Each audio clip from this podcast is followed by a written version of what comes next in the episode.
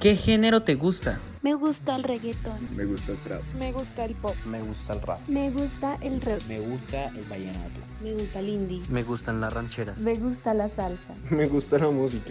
No importa el género, nos encanta la música.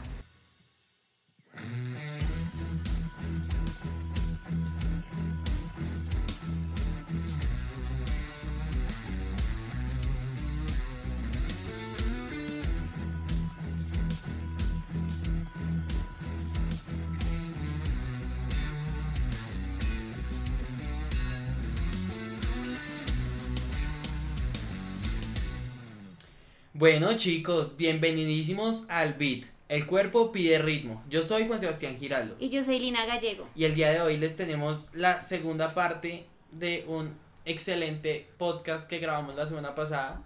Y bueno, el día de hoy no estamos desde nuestro estudio habitual por, por dificultades técnicas. Por COVID. por, por COVID que vine a ¿Cuál hablar. Sí. Ay, Que viene a hablar. COVID, lin- COVID gallego se llama. qué. Ah, bueno, esa risa que escuchan, por supuesto, es de uno de nuestros invitados estrella, de la persona que más podcast ha grabado Oye, con sí. nosotros, es su tercer podcast. ¿Qué? Soy famoso, ¿Qué gracias. se bueno, siente? ¿cómo. ¿cómo te llamas? Eh, bueno, como ya todos saben. Mucho texto, continúa. No, no, no, no, mentiras, háblanos de ti, ¿quién eres? Bueno, yo me llamo Andrés, ya el resto lo sabe. Si se estuvieron pendientes a los otros podcasts. Pues sí, es que igual para escuchar este, o sea, tienen que escuchar el no primero. o sea, necesariamente, es ne- solo pero que se van a perder la mitad del análisis. yo digo que es más por la como la contextualización y todo lo que hacemos al comienzo, ¿sabes? Si no, si no estuviera eso, pues Ah, bueno, sí. eso es cierto, es eso por es eso. cierto. Si, si no quieren escuchar el otro, joder, no mentiras, no, si no quieren escuchar el otro, si no quieren escuchar el otro, lo que pueden hacer es que se escuchan los primeros 10, 15 minutos del otro para escucharlo entero y pueden venir a este, pero la idea es que ojalá puedan escuchar ambos juntos. Eh, me suena un poquito lo que viene a hacer el celucho. El que siempre nos regaña, es el que más pasa regaña. nada. Sí, yo soy el que regaña acá cuando vamos a grabar. Que Que nada de sabes. sonido, nada de celular. Sí, yo les Yeah. digo, se quitan pulseras, collares, todo lo que haga bulla. Incluyendo la moto que está pasando afuera estudio provisional. Sí, sí. Pero bueno, eh, a lo que venimos vamos, ¿no? El día de hoy vamos a hacer la segunda parte de nuestro podcast del análisis de El Madrileño del señor Z Tangana. Así que bueno, vamos a hacer esa vaina. Cinco minutos más tarde. Muchachos, solo les queremos decir que estamos intentando grabar. Este clip va a quedar, este clip va a Sí, quedar. esto ya quedó. Este clip va a quedar. Intentamos grabar. No íbamos ni dos minutos de podcast. Y nos trajeron serenata. Así que bueno, muchachos, vamos a dejar por ahora ahí hasta que se vaya la serenata. Nos vemos en un ratito. Seis horas después. Bueno, ya que este podcast se trata de música, vamos a dejar que suene un poquito la serenata, así que hagan silencio.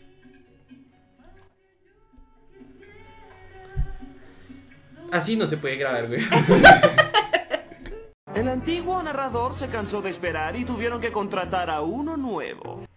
Una serenata y cuatro horas más tarde. Bueno, chicos, volvimos. Por jugamos fin. fifita. Tuvimos Tengo clases de Andrés de hijo. emprendimiento. Ah. Eso es mentira. De hijo en FIFA. No, no, es mentira. Amor, lo Lo sufriste, lo sufriste. Sí, se sufrí. sufrió. Pero es porque estábamos en Play, yo soy jugador de Xbox. Yo también. Ay, ay. Y jugué medios, jugué la mitad de los partidos en alternativo. Bueno, sí. Empecemos. eh, nada. ¿Cuál es la primera canción? de Bueno, esta primera segunda no, parte? sí, sí, sí. O es- sea, la octava canción del álbum. Eh, bueno, vamos con un veneno con G-Mix, dice como, sí, dice como G-Mix. Sí, G-Mix. No, no, no, no es, no es, O sea, eso es. no, es, es el mix. el- Es un Es mix un exacto, mix. diferente que se le hizo, que se le llamó el, el Bueno. G-Mix. Es Con con, G-Mix. Con G-Mix. Con G-Mix. G-Mix Neutrons. es con José Feliciano y también es con Niño de, de Elche. Eh, bueno, ¿qué tienen para decir de un veneno? Andresito, adelante. Yo que tengo que decir, es muy parecida a la. Yo creo que es casi lo mismo que el, la, el, la que había Que el sacado mix antes. original. Sí, el mix original. Ok. Solamente que pusieron un poquito las partes, obviamente, de José Feliciano, pero es básicamente lo mismo. Igual la canción es buena, o sea, las dos versiones me gustaron. La canción es buena, se mire por donde se sí, mire. por- sí, Eh, un pequeño chiste aquí un poco estúpido. eh, José Feliciano es uno de los artistas más importantes de la música latinoamericana y José es ciego. Entonces por eso fue el chiste, fue un chiste estúpido y perdón si nos oyó algún ciego. Eh, no, no, no. Este, esto no tiene nada que ver ¿Cómo con así? ningún problema. Uy, no, no. La cagué otra vez. Es que Otra no vez. tiene nada que ver. sí. Sí, no, vamos. Bueno, no. A ver, un veneno. Un veneno yo creo que, a ver, es la primera canción que Zetangana escribió para este álbum. Fue la primera canción que salió.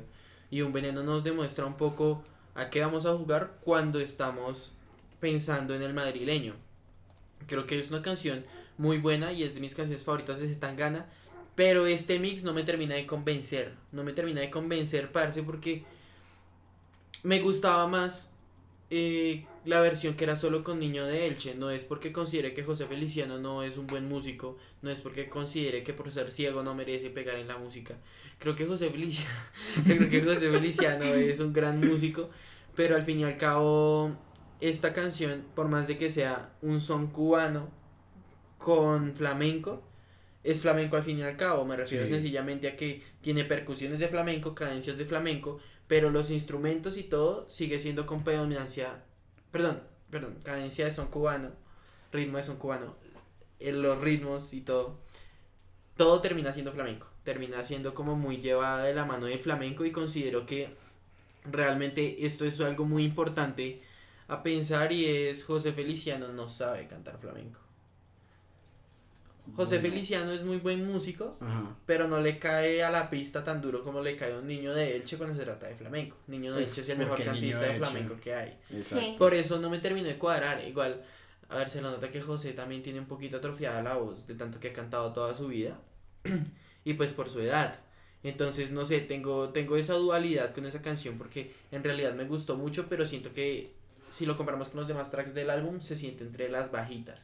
No sé Sí. por qué, si siempre sentí que esta canción era tan fuerte. Este mix en particular no me convenció tanto. Pero hay que recordar que, que Un Veneno es de las canciones más importantes de Zetangana. Además, creo que esta canción es tremendamente importante por el contexto en el que fue escrita. Y es que cuando, cuando Zetangana canta sobre un veneno, eh, nos ponemos a pensar cosas como, parce, esta es una canción que va dirigida a un amor. Pero cuando Zetangana cuenta la historia no tiene nada que ver. Zetangana fue a un reality show que se llama Operación Triunfo en España. Y escribió esa canción para eso, porque él decía, yo no quiero eh, tener que ir a un programa a convivir con gente, porque yo quiero es hacer mi música. Entonces él también habla un poco en esta canción y el veneno al que se refiere Zetangana es al veneno de la fama. Sí, eso yo iba a hablar de eso, como de esa letra, por decirlo así. Mm, Que me llamaba mucho la atención que él usa una frase que es como que lo tiene en la sangre metido y siento que se relaciona mucho, no sé si a la fama, porque pues siento que uno no puede tener como la fama metida en sí mismo, pero sí al talento, ¿sabes? Como que tal vez ese talento que tú tienes metido se puede volver un veneno si no lo sabes cómo manejar. Eh, sí, yo lo veía más como por ese lado.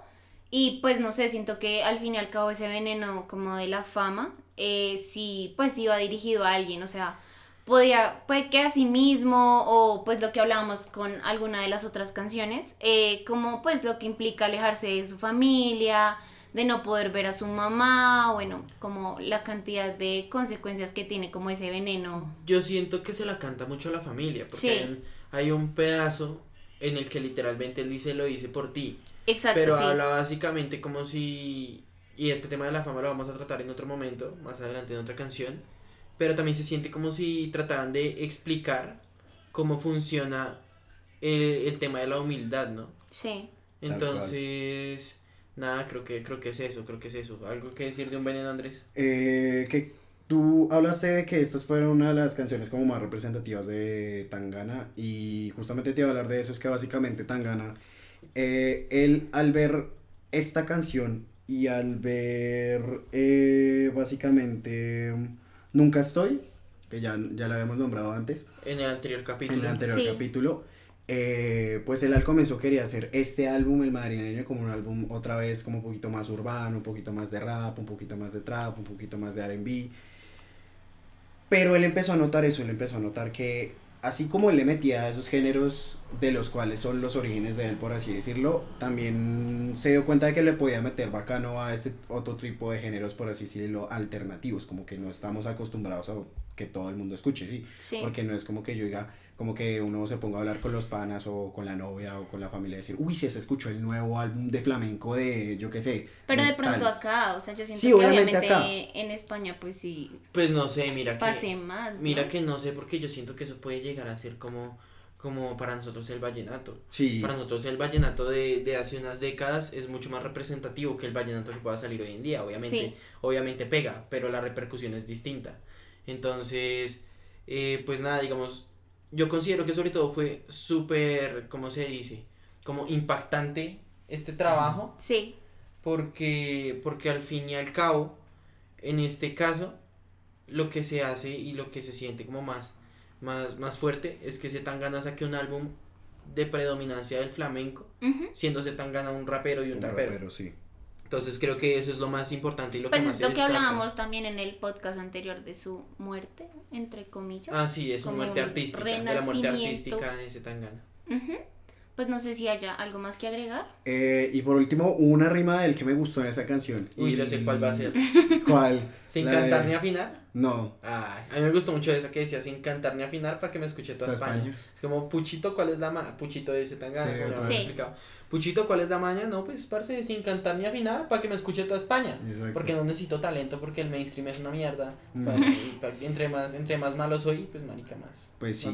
no. Hay una que me, que me pareció y sigo por esta línea de él tirando pullitas en este álbum como un poquito más románticas que decía, yo he nacido bohemio, pero tu amor me ha cambiado.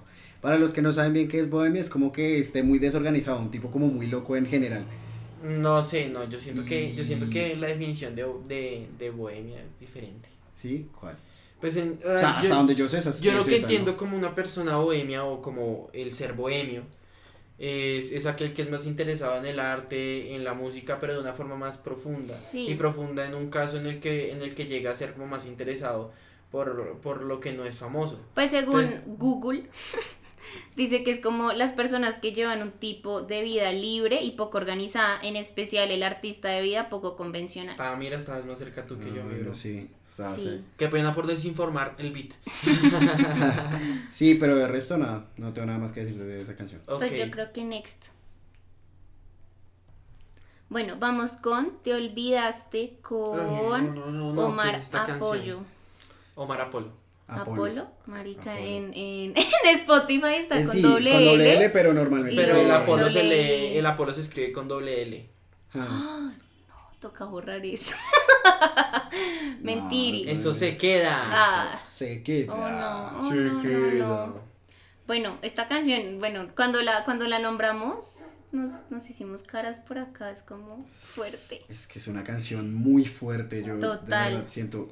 ¿Quién empieza hablando? ¿Empiezas hablando tú, Juanse? Sí. Sí, porque Juanse que- está que se habla. Sí, sí. Yo creo que sentimentalmente esta es una de las dos canciones que más me tocaron eh, en lo personal del álbum. Sí. Esta y otra que viene más adelante. Eh, y porque considero esto, básicamente creo que, básicamente creo que me tocó mucho. Porque yo siento que hay muchas relaciones y, y muchas, sí, como muchas relaciones y muchas problemáticas que están relacionadas en la vida de pareja al, al que una persona quiera cambiar a la otra.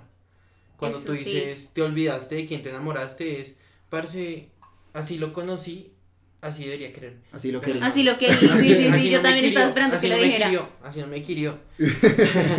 Eh, el, tema, el tema es, parce, es, es muy duro porque uno muchas veces en las relaciones se encuentra gente que lo quiere cambiar a uno. Y Zetangana, pues obviamente es un tipo que se sabe que Zetangana ha sido drogadicto, alcohólico, peleón.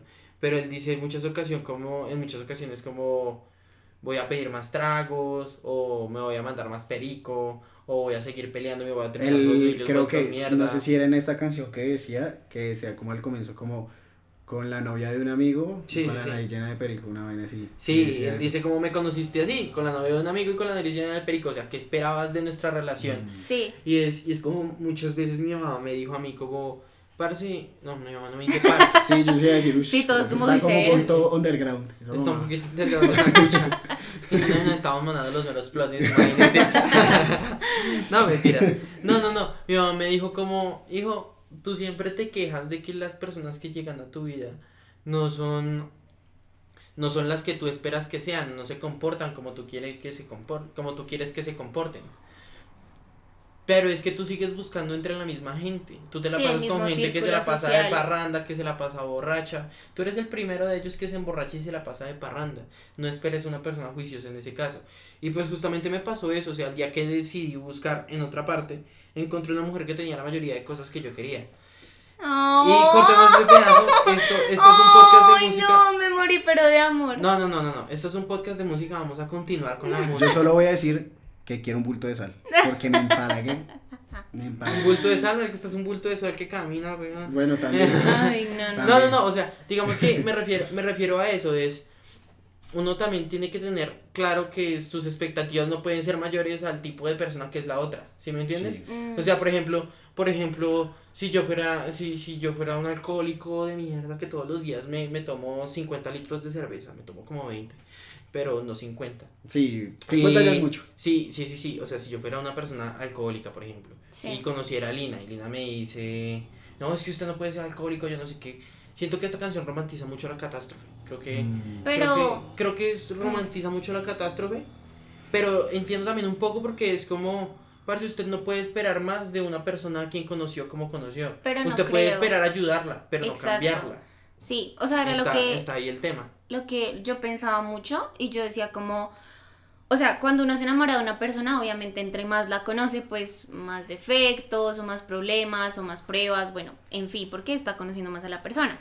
Lo que decía Juanse es muy cierto de que cuando uno está en una relación puede como querer cambiar, o sea, hay muchas ocasiones donde la gente quiere cambiar y otras donde solo quiere ayudar.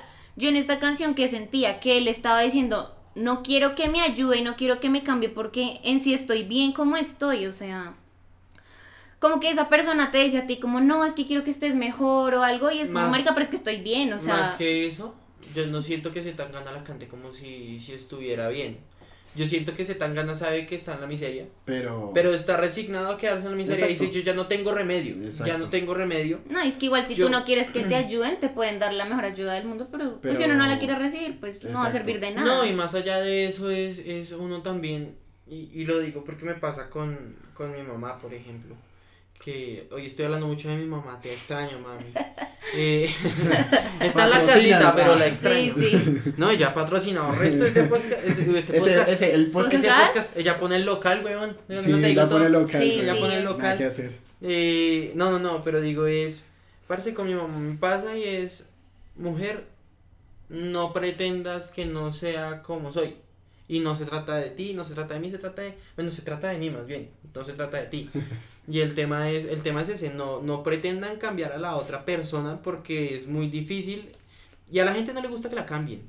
Sobre todo, sobre todo cuando se trata de, de cosas como cuando ya una cosa está, está muy bien cuando te dan los consejos, cuando te dicen las cosas, pero Y otra. también yo siento que es otra cosa muy diferente cuando las personas cuando las personas te empiezan, o sea, marica, a mí me ha pasado que yo, por ejemplo, con mi mamá, pues aquí todos en el podcast saben que yo soy que yo soy un fumador tenaz, yo soy yo soy un, yo estoy muy muy sumergido en el tabaquismo y, si, y yo intento cambiarlo y de todo, pero el tema es que el tema es que uno lo intenta cambiar, pero más allá de eso uno también yo me he sentido discriminado por mi mamá. Yo me sentido discriminado por mi mamá. No, está oliendo cigarrillo. Vamos a subir al carro oliendo cigarrillo. Otra vez fumando cigarrillo. Ay, el cigarrillo, yo no sé qué. Ta, ta. Y eso que le he bajado muchísimo. Le he bajado muchísimo, pues afortunadamente por muchísimas cosas. También por, por voluntad propia que he querido bajarle. Y pues por ayuda también de personas que me quieren y quieren que esté bien. Pero el Claro, tema lo- es, es, es lo que dices ahí, o sea, es El tema es- ayuda, pero no como que uno ayuda se como sienta- un impulso, no, no que Claro. uno se sienta discriminado. Es que a mí me pasaba mucho eso y eso es lo que a, a mí me da piedra y yo siento que ese Tangana me supo representar mucho ahí. A mí me dolió mucho esa canción de te olvidaste de quién te enamoraste porque no solo se trata de quién te enamoraste, te olvidaste de con quién estás tratando. Te olvidaste de que si te caigo bien, te caigo bien aunque fume, te caigo bien aunque beba, te caigo bien aunque inhale perico. Pero es que igual son, es que no sé, yo siento que también va mucho a los extremos porque, digamos, lo que tú hablas de, de tu mamá y pues, a ver, o sea, como la novia de Juanse, a mí también me da muy duro a veces pensar que le pase algo por fumar, ¿sabes? Obviamente no es que, o sea, yo estoy de acuerdo con lo que dices de que uno tampoco como que a la maldita sea y a la mala gana le va a ayudar a alguien. Al contrario, siento que se puede frustrar más, se va a estresar más y como que le puede incluso agarrar fastidio al tema.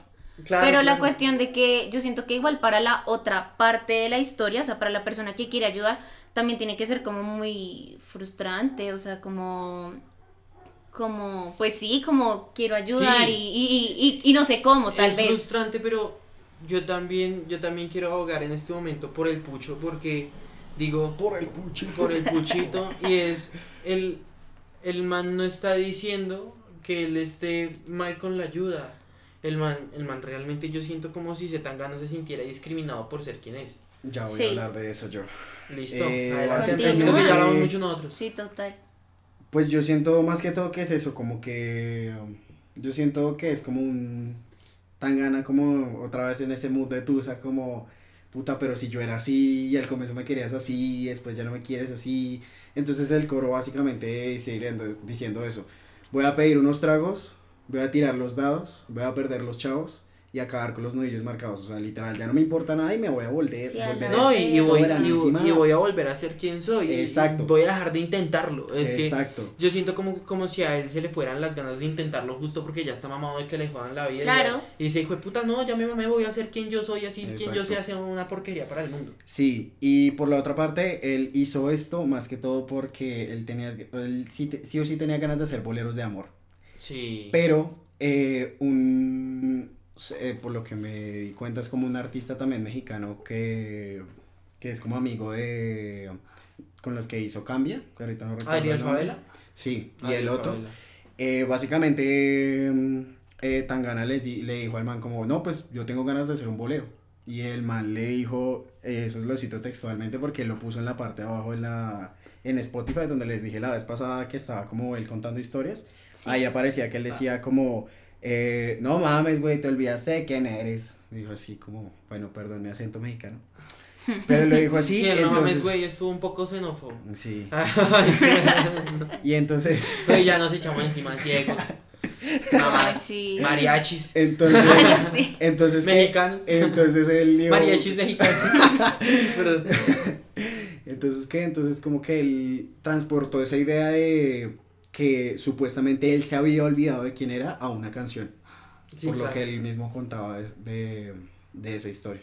Y ya, Claro, claro. y ya es lo único que Sí. tengo que Canción decir. solta, la verdad. La sí, verdad es, fue- es muy buena. Tengo una cosa muy importante que decir y es, parce, parce, parce, Zetangana es un gran amante del cine. Porque Sí. lo digo. Y es re fan de Tarantino, es re fan de Tarantino. Eh, en, este, en el video de esta canción hay una cosa muy interesante y es, Zetangana utiliza mucho los recursos y hace un homenaje a una, can- a una película de Tarantino que yo creo que es mi película favorita, que se llama Bastardo sin Gloria. Bueno, Buena no sé, película. estoy entre esa y La La Land. Son mis dos películas favoritas. Buena película. Eh, un día vamos a hacer un, un podcast del soundtrack de La La Land. Pero el problema es que Lina siempre se duerme cuando vemos La La Sí, Land. yo y me duele. Me duele La que se duerma cuando Yo lo La La Land, me intento, ofende, pero es que hay, hay, hay, hay algo en esa película que yo la veo y me duerme. Y no porque sea mala, yo siento de hecho que la película es buena, pero hay algo que me Lo que arrulla. pasa es que es muy acogedora la música. Entonces creo que es me por da eso. como. Sí, a mi mamá le pasa con intensamente. Pero mi mamá sí admite que es mala. Ah, Mentira. Parce, hoy estoy hablando el resto de mi mamá. sí. Mami, Es porque no estamos en el estudio, yo creo que Sí, le, le hace falta eso su falta. espacio y, Mm, tu y sus cosas. No, y me tu hace falta mi mami. Mi mamá, mi mamá escucha todos los podcasts en vivo. Por ahí escucharon un perrito, es el perrito de la casa. Ay, ay, Uno hoy de hay bastante ruido. Hay bastante ruido, tú sabes. Oye, Mucha producción Por detrás de mi esto. mamá, mi mamá siempre se queda re callada en los podcasts. Es, Sí, es- ella no es mueve milagroso un como no plato. Se siente. Un saludo a mi mami, mami, te extraño, güey. Bastante. Ay, pero no puedo, mami. Sí, mami. Ya Para que- cuando llegue a la casa, pa, ¿cómo así, chiro? ¿Cómo así, chido? Eh. No vuelvo a hacer silencio en sus podcasts. Bueno, y listo. Tarantino. Ah, bueno, Tarantino, Tarantino. Yo sí, Eh, el podcast. Hace una, hace una, una referencia muy cerda a la película de Bastardo sin Gloria. Y es en esta, en esta película. Ahí. Perdón, les voy a spoilear. Les voy a spoilear todo porque No, esto es un podcast de cine. Y además, eso no es un spoiler, esa película salió hace rato. Amor, ¿ya viste Bastardo sin Gloria? ¿Qué tal te parece? Uy, buenísima. Es re buena. Una obra de arte. buena. Bueno, el caso. El caso es que, el caso es que, por ejemplo, en Bastardo sin Gloria hay una escena donde están en el cine y los planos del cine son todos iguales y muy similares al cine de la película. Y además hay una segunda referencia a otra película que es todavía más notoria y es eh, una loca película de Hollywood, creo que se llama en español, que también es de Tarantino. La última, la última de Tarantino que salió con Brad Pitt, con, Sí, sí. con esta vieja, ¿cómo se llama esta vieja? Margot Robbie y con y con ay, con Leonardo DiCaprio. y hay una escena de, de esta película en donde Margot, el personaje de Margot Robbie, que es una artista de los 60 súper importante, que en este momento se me olvida el nombre, Otros perros por allá al fondo, eh, eh, está viendo su propia película y está muy feliz y los planos son igualitos, pero la diferencia es que en esta película hay una mujer viendo una película de Zetangana y la ve con decepción. Y la película de Zetangana se ve como muy tipo de los 60s, como muy no sé cómo explicar.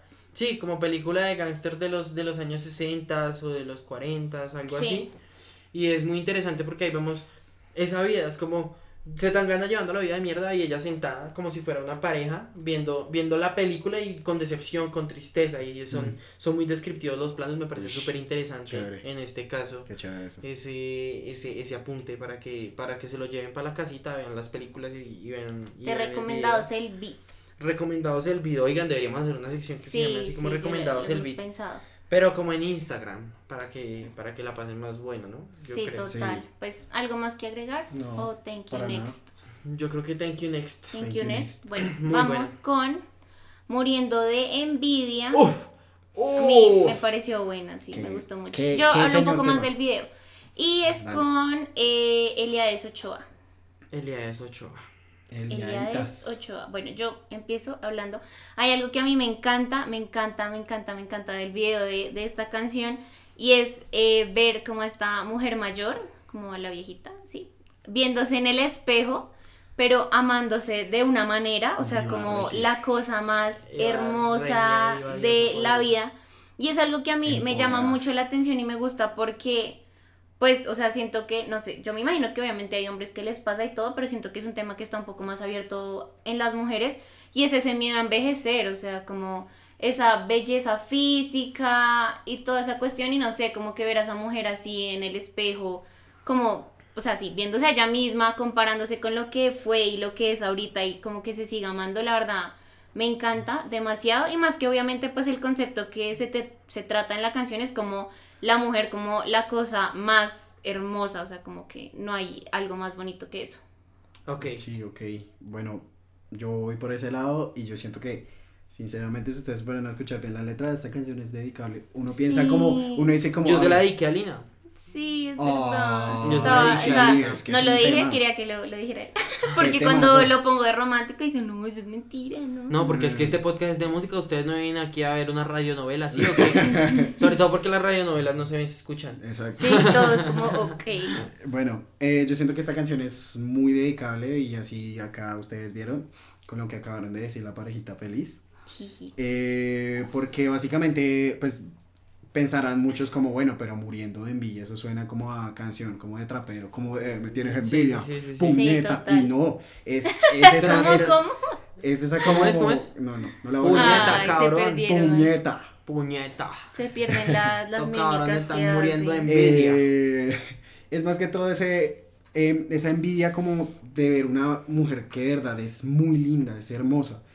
Y entonces, eh, digamos, ya la vez pasada ya habían puesto eh, frases Sí, que habíamos sacado de esta canción que es por Sí, tu este piquete podcast también tiene no frases. esperábamos, igual no esperábamos que este podcast diera para dos capítulos. Para dos Claro. capítulos. Entonces pusimos sorpresa. frases de, de este capítulo. Exacto. Entonces, toca mirar cómo las Entonces, eso, entonces eh, que dice por tu piquete Kardashian, toditas las gatas te envidian. Y entonces es básicamente toda la canción eh, como ondando en esa, en esa idea de diciendo como eh, se están muriendo de envidia por tu belleza, porque tú eres, mejor dicho... sí, pues es que igual ahí lo dice, o sea, incluso al comienzo dice que las flores, las estrellas, el mar, todo te tienen envidia porque Dios, o sea, Mm. como, el, bueno, o sea, hizo. máxima, por decirlo así, entre comillas así.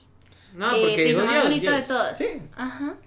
Sí, eh, también hay algo muy chévere que recalcar de acá, no sé si lo, si lo notaste, Juanse, y cuando en la parte cuando eh, cuando dicen como nada me va a importar mientras tú despiertes aquí, a mi lado. Esa partecita cuando Ah, vale, nada me va a importar si tú despiertas aquí a mi lado. esa Qué parte buena parte. eh, al fondo iba marcando la clave una campana de salsa Sí. y la iba marcando Un cencerro. un cencerro es un cencerro y le va marcando y le va marcando y pues uno dice pues eso suena y pues normal pero ya después era como un preámbulo para decir papi acá se viene un remate de salsa chimba Igual es que el nada me va a importar si tú despiertas aquí a mi lado lo hicieron muy bien porque este pedazo es, es que no sé, no me, no me acuerdo bien cómo se llama, pero ese, ese coro falso es como, creo que es el puente, marica.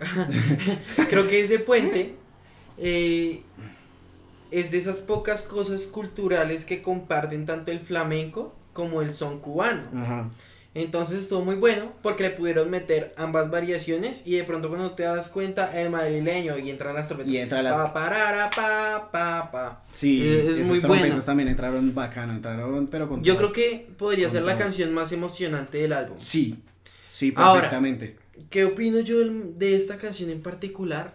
Uf, yo creo que es la canción más hermosa de todo el álbum. La más bonita. La, yo le dice, parece qué canción tan Sí. linda. Qué canción tan hermosa. auditivamente es muy Y es, además, este, este, este coro de Zetangana también es una referencia a una canción muy vieja que decía eso. Se están muriendo de envidia las flores, las estrellas y la marbella, porque Dios te hizo Lola más bonita que a, que a todas, ellas. ellas Y es eso, yo creo que el tipo de envidia lo, lo lograste tipificar muy bien. exacto Yo creo que yo creo que es una canción demasiado bonita y hay una cosa súper importante y tú ya mencionaste a la viejita. Yo quiero mencionar a ambos viejitos y puta, un aplauso para esos viejos. Ay, ¿Por qué? a los cuchos No, y porque más allá de, de sus personajes, qué actores tan cerdos. Digo que actores tan cerdos porque se- no sé si ustedes se acuerdan, ahora viene el cliffhanger del anterior capítulo. Y ahora no sé si ustedes se acuerdan que yo hablaba de la composición de los videos, como Sí. en la división arquitectónica de los lugares, de los sitios. sí Hay un pedazo en el que el cucho está parado cocinando y la señora está al fondo Se del pasillo arreglándose. Ajá Es que el joven es chef, muchachos. Ah, sí, Eh, total. Entonces, y la señora está al fondo y están perfectamente sincronizados. Entonces, imagínense ustedes grabar eso. Imagínense grabar eso y tener que estar así de sincronizados para poder gra- para poder hacer eso. Y luego, cuando suena la parte de salsa, los viejitos bailan del putas. Bailan Sí. muy bonito. Bailan muy bien. Y me Es que parece. es un amor bonito y lo que, o sea, lo que hablamos es una canción como Es muy tan linda, bonita y yo siento que linda. obviamente, o sea, si hubieran puesto una pareja joven, siento que no hubiera tenido ningún sentido porque igual tal vez ese ideal romántico es como poder llegar a tu vejez con una persona y que estando en tu vejez sigas estando igual de enamorada como le estabas Y estando sí. siendo Y joven. mira, yo quiero destacar otra cosa y es en el video se ve como los viejitos vienen de una casa humilde. Ah. Una casa humilde, no tienen plata, no tienen nada. Pero eso nos eso se muestra justamente cuando ellos dicen la frase más bonita de la canción que es nada me va a importar si tú despiertas aquí a mi lado, la vida habrá podido ser lo que lo que Lo fuera. fue. Dura, Pero son que felices y, y, y el viejito cocinándole, no me acuerdo si era una sopita, la viejita, la sopita. Creo que era una sopa, si no estoy mal ahorita. Ah, creo que sí. Usted que es el chef, hermano, me extraña. Sí, ¿qué Pero es pasó que no me ahí? acuerdo, no me acuerdo. referencias. El, el video, no me acuerdo. Pero creo que sí era una sopa, estoy casi seguro. Ok, ok. Listo. Eh, algo más muriendo de envidia. Yo creo que es la canción más bonita. bonita. Sí, bien dedicable. Sí, pero ya, nada más. No, Nada más, ¿no? Nada más. sí.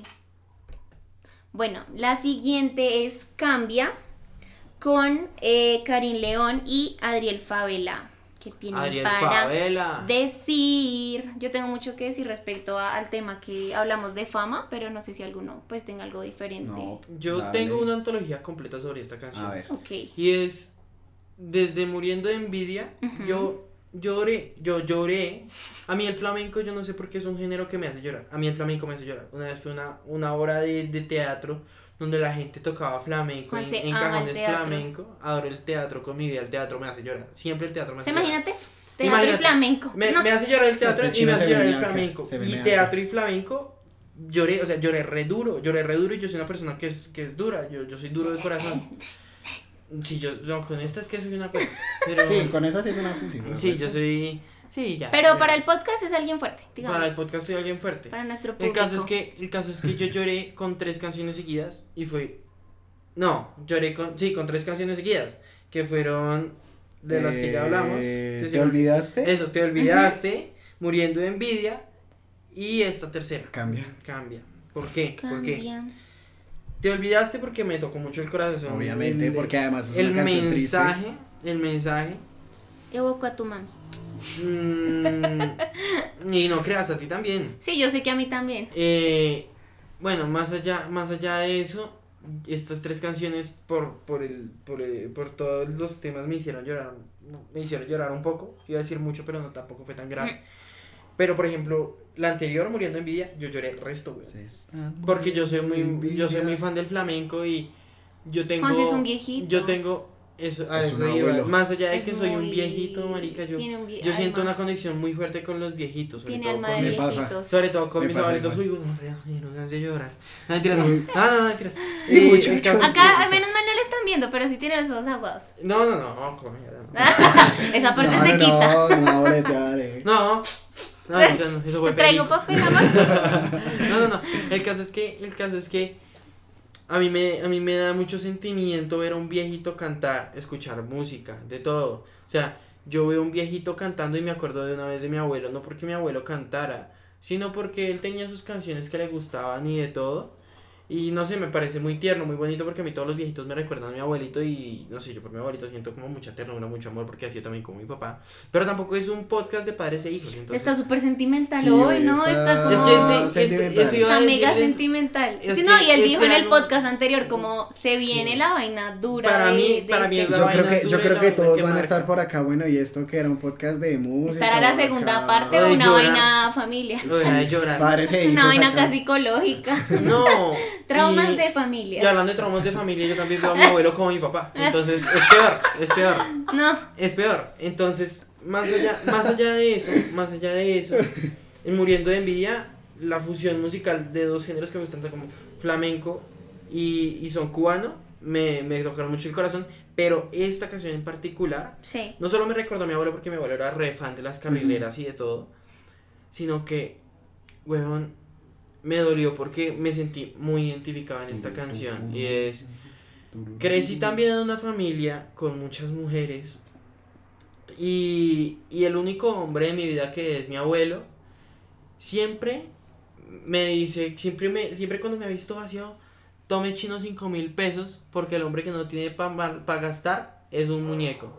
Yo escuché esa frase, weón, y se me arrugó el corazón re duro porque me acordé de mi abuelo. Y después de eso, y después de eso, tú vas escuchando la, tú vas escuchando la canción y tú dices, se entiende todo el tema de la fama de Zetangana. Se Sí. entiende todo el tema de la fama de Zetangana porque Zetangana dice, parece, ustedes me obligaron a ser una persona materialista, no me pidan que sea humilde. También se, también se junta un poco con el mensaje de te olvidaste. Sí. Pero Sí, ya no es tan poco. sentimental en cuanto al tema amoroso, sino en, en el tema de no me critique porque usted creó esto. Su visión de una persona exitosa fue lo que me convirtió a mí en quien soy y es ahora lo que usted detesta. Pero me parece muy interesante porque además en el video vemos como muchos hombres de muchos tipos van viajando, incluso vemos a, vemos a una chica trans. Chica trans, entiéndase porque a veces mucha gente se confunde. Chica trans es un chico que, que va a ser chica. Entonces es una chica trans y, eh, y es negra. Y, y es muy interesante, no tenía nada que ver que fuera negra, pero lo dije. No, pero Porque no sé, yo tengo esa costumbre. Ya nos vamos funados ya. Este podcast, ese con podcast todo. hoy Este estuvo- podcast. Yo estoy tratando de dar relativo para que no nos jodan tanto, weón. Sí. No, no, no. El caso es que, el caso es que es muy interesante ver a todos como tan melancólicos y tristes en el taxi.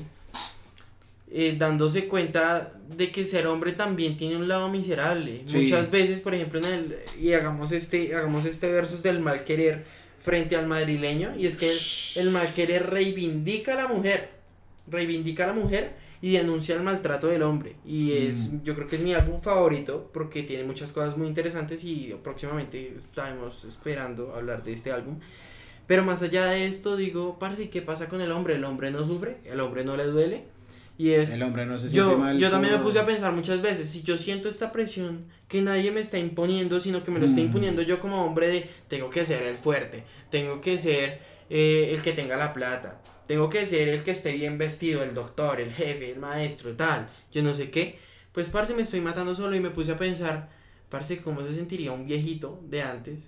Quitémosle todas las cagadas que, que los hombres de antaño cometían y los de hoy en día Y también. los de hoy en día también. Eh, Sí. relacionados a violencia intrafamiliar, a abuso, a abuso ah, de todo bueno, de tipo, todo. De ser todo. borrachos, desaparecerse tres días y llegar con pan y si había plata, pollo broster. Eh, mi abuelito lo hacía, ¿En mi abuelito lo serio? hacía. Vea. Y, y es, marica, más allá de eso, ser, ser el dominante y de todo también, también te dice una cosa y es que hay algo que perder. Si, Sí, si, tú, si, si tú tienes la obligación siempre de llegar a ser lo más importante, siempre vas a tener el miedo al fracaso. Y el miedo al fracaso es lo que te hace convertirte en un hijo de puta. hijo de Yo puta. siento que eso es culpa, o sea, es muy, obviamente, culpa de la sociedad Más y es, que todo. son presiones diferentes, pero yo siento que, pues, o sea, sin desmeritar nada, porque pues yo soy mujer y todo, pero yo siento que igual eso tampoco es algo que se hable mucho y es esa presión que también tiene un hombre de, o sea, ya los que se la toman como muy a pecho y se creen mucho por eso, pues es ya cuando empiezan a maltratar y todo. Pero de lo que habla Juanse de, de, o sea, sentir que uno tiene que ser el fuerte y todo eso como por obligación y no porque uno quiera hacerlo, es muy jodido. Digamos, de vieja, pues como que uno, uno también tiene esa presión y incluso como de superarlos de cierta forma a ustedes, así no sea como una competencia entre géneros, pero pues sí es eso mucho Sí, de, uno puede... que también es... Exacto, están también pero siento capaces. que igual obviamente, o sea, los hombres como digamos, pues no sé si a ustedes les ha pasado con algún abuelo, un tío, un papá, bueno, quien sea como esa figura autoritaria, que les digan como, o sea, que se sientan como decepcionados de ustedes, no como personas, sino como Sino como hombre. hombre. Ay, Exacto, sí, eso es algo que no debería pasar en ningún género, o sea, no es como que porque sea mujer o porque sea hombre me deban juzgar, sino porque soy persona y me equivoco, y pues es Mi algo abuelito. normal. Mi abuelito va a ser protagonista de este podcast. Ahora ya no es la mamá. Ya no es mi mamá, es mi abuelito. Mi abuelito, mi abuelito, cuando me vio hacerme un arete, me dijo, quítese eso que eso no es para los hombres. Ah, sí, la Ah, sí, típica, la típica. La típica, la típica. Y, y- pero también me di cuenta de que mi abuelito se le enseñó así. Mi abuelito no es que Claro, piense que no, no se pueden culpar. y mi abuelo ya me ve con el arete y ya, ya le relajado. Pero más allá de eso es que mi abuelo es un hombre que empezó a trabajar a los 7 años. Empezó a trabajar a los 7 Pues años normal, porque antes para se- darle de comer a su mamá. Ah, Porque él tenía la obligación de ser el hombre de la casa. la casa. Porque A mi, los abue- siete. mi bisabuelo murió muy joven. Entonces, claro, mi abuelo estaba en la situación que yo y estaba igual que yo, porque si me preguntaban, a mí a veces me pasa, weón, que yo digo como marica, tengo que sacar adelante a mi mamá, porque mi mamá Me no se pasa va- igual Y, y es, y es, mi mamá a veces me transmite una preocupación de qué pasa si yo me muero y lo dejo a usted, pero yo también me preocupo, ¿qué pasa si mi mamá el día de mañana se queda sin trabajo? Vamos a comer mierda, no, tenemos que salir para adelante y mi mamá ha sido una muestra gigantesca de feminismo y para mí es una muestra gigantesca de machismo yo sentirme obligado a tener que mantener a mi mamá cuando mi mamá es perfectamente capaz de hacerlo Es por sí que misma. yo siento que es a lo que vamos, de que no debe ser que porque soy mujer, entonces tal cosa, que porque soy hombre, tal cosa. No, marica, o sea, simplemente porque es la mamá, o sea, simplemente porque es la mamá, o sea, así como yo como mujer también puedo mantener a mi mamá, o también un hombre puede mantener a su papá, o sea, como que esa vaina de géneros al fin y al cabo, pues no debería ser algo tan relevante, sino tal vez deberían empezar más las relaciones, ¿sabes? Como... Mm, Sí, Sí, no sé, verdad, como, o sea, como que venga uno a mantener un primo, o sea, como digamos, puede, o sea, yo tengo una prima que la amo con mi vida y yo hubiera dado la vida por ella, pero literalmente, o sea, como que siento que esas relaciones deberían empezar más de si estoy cuidando a mi mamá, si estoy cuidando a una amiga, si estoy cuidando a una prima, y no, estoy cuidando a una mujer o estoy cuidando a un hombre. Exacto. Siento que iría más Toda a la eso. razón. Sí. Toda la razón. Pero de hecho, y volviendo al tema de, de machismo, feminismo y todo este tema, yo quiero eh, decir una cosa y es, todo lo hacemos como seres humanos y un poco tirándome un poco hacia el lado de Freud. Todos los seres humanos queremos esculiar, queremos reproducirnos, dejar un sí. legado en la tierra Sí, para que nuestra, para que nuestra raza se preserve. Se ¿no? preserva y toda la huevona. Claro. Sí. ¿Y, y por qué? ¿Y usted por qué se pone? ¿Y usted por qué se quiere poner una, una chaqueta de Gucci? Unos zapatos de para que las viejas lleguen, ay marica, Ya, este, este man, este man es pudiente, es de plata, man- o es, o es bonito, o se viste muy bien, o lo que sea, porque la plata O nos enseñamos a que, más a cosas, que, o- a que el hombre es el de la plata, a que el hombre es Sí. el de la plata, ¿no? Claro. Y el tema más allá de eso es, si ustedes se fijan, gente de antes, gente, digamos, la cultura, por ejemplo, de la música, de la, de la música de la ranchera y todo este tema en, en México, es una música tremendamente machista y México es el país latinoamericano más machista, Hmm. donde día con día hay un montón de genocidios de mujeres, es una cosa absurda.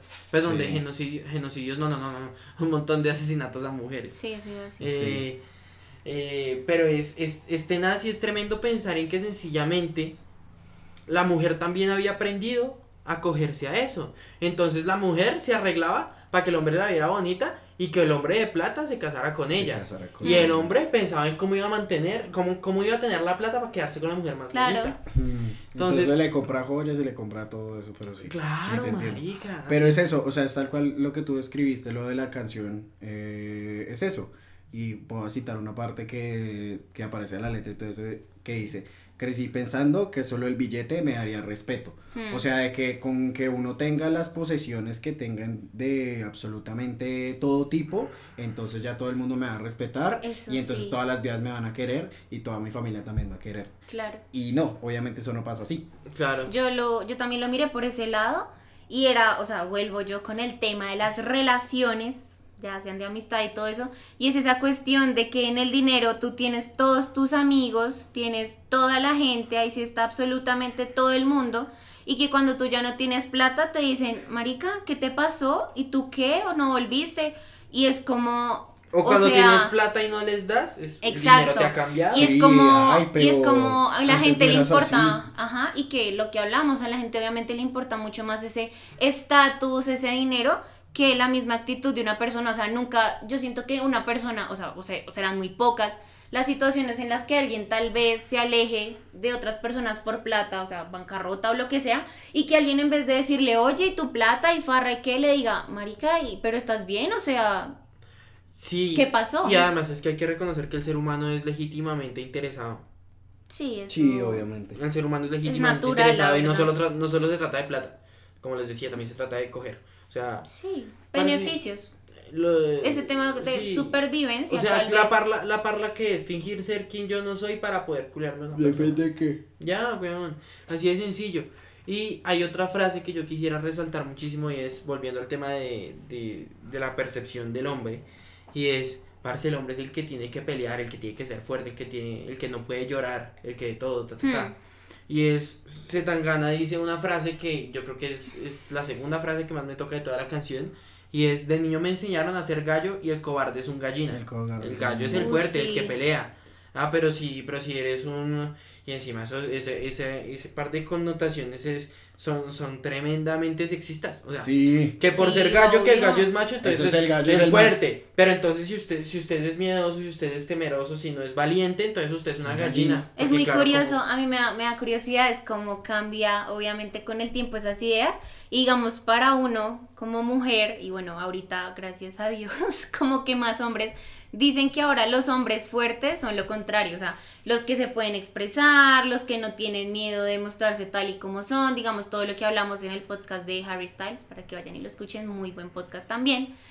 Eh, toda esa cuestión de, obviamente hay machismo y todo, pero para muchos hombres ahorita el tema de ser sentimentales y todo eso, a una mujer le llama mucho la atención y un hombre queda muy bien parado, o sea, Sí. queda muy, muy bien con ser así. Y hay otra cosa. Sí. Hoy en día la valentía se ve justamente como el, y cito el título, como el cambio.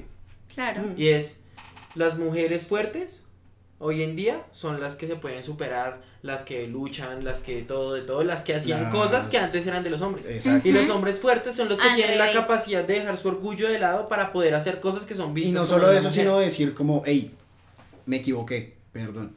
Porque esa es la otra. Sí, el orgullo. antes, Sí. antes, antes era lo que tú decías, que las generaciones de antes, eh, que le pegaba, que no sé qué, que si se más, que llegaba con medio pollo, que llegaba con, con Yo dos digo mil que ese orgullo rollo, es yo peligroso. Bueno, pero el medio pollo es rico. No, pues el medio pollo rico, yo no digo que no sea rico. Es. Pero lo que pasa es que es eso, esa era la manera de pedir perdón de ellos, pero era como, seguía igual la Sí, misma como actitud, pues yo como, le ah, doy cosas no, materiales y ya pero- eso lo llena. Pero voy a citar por última vez, espero, a mi abuelo y a mi mamá. Y es, mi mamá siempre me ha dicho, su abuelo no es la persona que usted, nunca fue la persona que usted hoy conoce, su abuelo ha cambiado mucho. Claro. Porque yo a, mi, yo a su abuelo lo veía como el señor que llevaba la plata a la casa.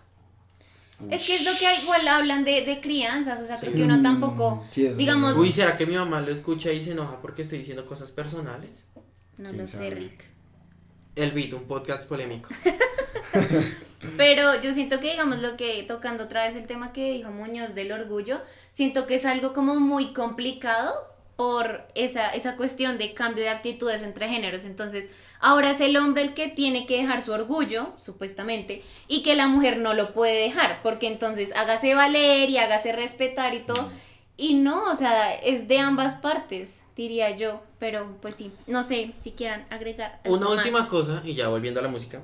Sí. Es, Estamos súper es, sentimentales de todo en estos parce, días. hay que estar muy tostado para mezclar un flamenco y un corrido. Y un corrido, sí. Pero lo hicieron excelente porque lo que hicieron fue un corrido y lo cantaron como en flamenco. Como Entonces hay pedazos en los que, por ejemplo, Ariel Favela hace cantos de flamenco. Entonces Sí. él, ¡ay! Así, Sí. así bien cabrón. Entonces, no sé, no, me, me gustó Neta. mucho esta canción, me gustó mucho esta canción. Bueno, después de pasar por esta canción, volvimos otra vez a otra cosita, más como Más salserita. ¿no? como... Bueno, no sí. salserita. Yo lo, bueno, es un cubano, eh, se trata de son Sí, cubano. pues yo lo veo más como un... como Uy, un pero es que re- bolero, yo lo veo más No, un no, no, no, no, no, es un son no, cubano. la que viene. Bueno. A ver, menciona la línea y Sí, ya tenemos el eso debate. porque yo me los conozco y empiezan a hablar. Estamos, la canción de la que vamos a hablar es Cuando Olvidaré con Pepe Blanco. Ahora sí. Habla tú. Continúen. Bueno, eh, yo siento, siento, siento que es un bolero. Yo siento que es un bolero.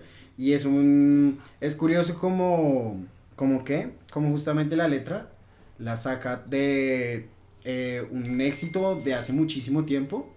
Eh, llamado Nostalgia de Enrique Caicamo, digamos, y justamente él saca la letra de una partecita, la parte que dice eh, nostalgia de sentir Ujú. junto a mi lado, toda esa parte, toda esa parte, toda esa parte, De sentir su risa loca. Eso. eh, la saca de ahí, de, de esa canción. Muchas Y referencias. Muchas referencias. Y acá. Como que el pirobo se está lucrando de letras ajenas, ¿no? Sí, ¿Qué tal este inglés? sí. Y hay otra cosa importante que habló un. Ese fue un discurso que más o menos dejó a la mitad Pepe Blanco. Yo, Ibai, ¿Sí? sí. No, pues si quieres háblalo tú. háblalo ¿Sí? tú. Sí, háblalo tú. Yo quiero decirles una cosa y es. Esta canción es muy buena porque a mí me suena mucho a son cubano. Me suena muchísimo, no me suena a bolero.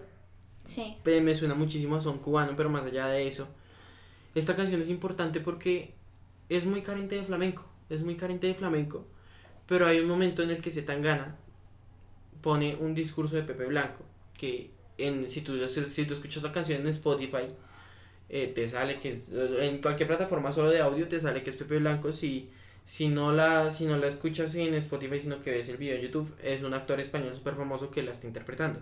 Sin embargo, les quiero poner, que esto sí no tiene copyright ni por putas, entonces les quiero poner a continuación el fragmento de este de, de este discurso, a ver qué opinan, lo vamos a poner en edición, así que vamos a dejar el espacio para que suene, para que se escuche y bueno, ya escúchenlo y nos, nos, nos guardan su opinión.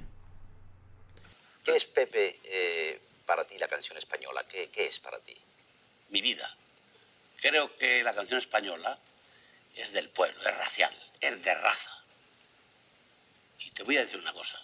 Cuando yo he, oído cantar en el extranjero, he corrido el mundo, yo he corrido el mundo cantando. No todo porque sería mucho, pero bastante. He llorado oyendo cantar a, cual- a cualquier artista español. Porque no puede cantar en inglés un fandango, ni una jota, ni un pasodoble. No puede cantarlo. En cambio, yo cantaría, cantaría lo que canta ese gran artista Sinatra. Lo cantaría yo porque haría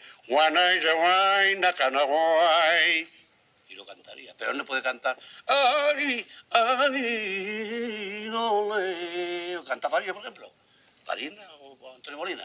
Ahora, eh, ya que lo escuchamos, ya que lo escuchamos, es muy importante porque yo venía diciendo que esta canción es de son, es de son cubano o quizá son cubano con boleros. Mm. Interesante esta canción.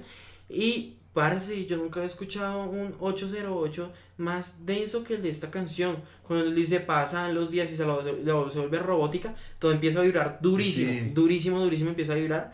Pero volviendo otra vez al tema de Pepe y es, en este discurso Pepe Blanco, como ya ustedes lo pudieron escuchar, tiene la capacidad de decir por qué el flamenco tiene eh, la no sé tiene el valor cultural que tiene y el arraigo que genera en los españoles el flamenco y él decía yo puedo cantar lo que canta Frank Sinatra y, eh, pero Frank Sinatra no, va a poder puede cantar, un flamenco O un paso doble. o un paso doble o lo que sea, Ah. como hacen otros artistas y como hago yo.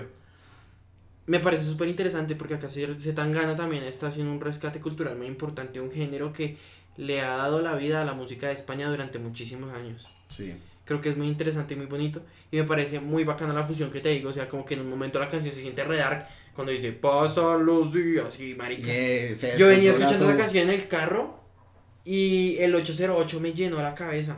El 808 es ese, es ese bajo que es como así. Sí. Es súper cerdo, súper, súper ¿Cómo, marcado. cómo es? ¿Cómo es? Súper cerdo, súper marcado. ¿Cómo? No, pero ¿cómo, ¿cómo es el sonido?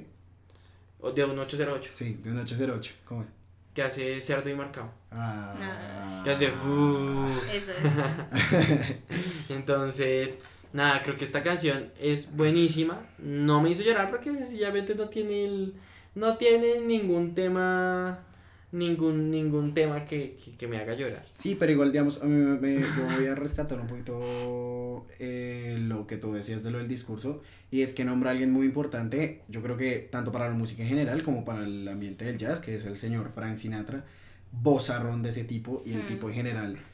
Pero el man hace re bien la voz de Sinatra. O sea, Sí, Pepe hace muy bien. Hace la voz muy parecida. Hace muy bien los melismas de Sinatra. O Sí, sea, sí, yo sí. la verdad me le, quité, me le quito el sombrero a Pepe por haber hecho eso. Yo nunca Sí. había visto esa entrevista, pero me pareció muy bueno. Sí, y entonces eh, lo que tú decías, tal cual, como esos que... Y yo siento que eso es más que todo como con géneros también latinos, como que hay mucho hablante inglés que pronto intenta hacer algo con géneros latinos o con géneros Sí, españoles y no, no puede, no yo. puede porque no, no, le, no, le, no le metes ese sabor. En cambio, un Claro. latino sí puede ir allá a hacer jazz. Y para los que eh, pues no escuchan mucho jazz, de pronto porque les puede parecer aburrido, porque a mucha gente le pasa eso, escuchen Latin Jazz y verán que tienen muchas bases de salsa y de todo, y, o sea, lo El mezclan Latin muy Jazz bien. es una El. Latin Jazz es aún mejor que el jazz. A mí me gustó muchísimo eso que tocas y era ese tema y es como, o sea, pues uno, nosotros en lo personal hemos hablado mucho en el beat de esa música como internacional, por decirlo así, porque pues la música colombiana no es algo que pues eh, como que nos mate así tampoco. Ah, Lina, a mí me, a mí se me trama el resto No, no, no, pero lo que hablábamos de Que iba artistas. el bambuco, la No, no, no, guabina, no que iba Shakira. Carlos. Vives, Juanes, que No iba a la. Momposina, que iba Chucky Town, que iba Doctor, Doctor Crápula, así que...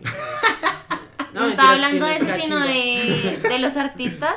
Pero igual me gusta mucho como que rescaten eso de que pues un latino no le puede meter, digo, No, un un- extranjero no le puede meter esa, esa sazón pues latina, o sea, eso es algo que está en, en sí en la De sangre. hablante, yo Pero- creo que más que todo como de hablantes hispanos o que tienen alguna raíz ya que viene... ta- Pero ¿sabes qué pasa? ¿Qué? Yo no sé si tú has visto, pero en Japón existe la escuela de flamenco más grande del mundo y son japoneses que interpretan flamenco como nadie en el mundo. Son muy Pero buenos. es que ellos son muy disciplinados, yo siento que eso es más por disciplina y no por algo con lo Pero que para nazcas. bolas, es por disciplina porque para aprender consumen muchísimo. Claro, ¿Qué pero no es algo con lo que nazcas. o no, sea, no, no, no, yo no estoy hablando de, yo no estoy hablando de talento innato. Yo Eso. estoy, yo estoy hablando, yo estoy hablando de que son muy, muy buenos para interpretar y muy de todo, y a eso iba de porque yo creo que un que ni siquiera, que a un gringo se le dificulta más aprender de cualquier otra cultura que no sea gringa. Sí. Más, Sí, más sí. allá, más allá, Más yo que siento todo. que Y más por esa, esa sa- cuestión de pero ¿saben qué superioridad. pasa? Me quiero remontar un poquito a historia. Vamos a revisar un poquito la historia y es Guerra Fría.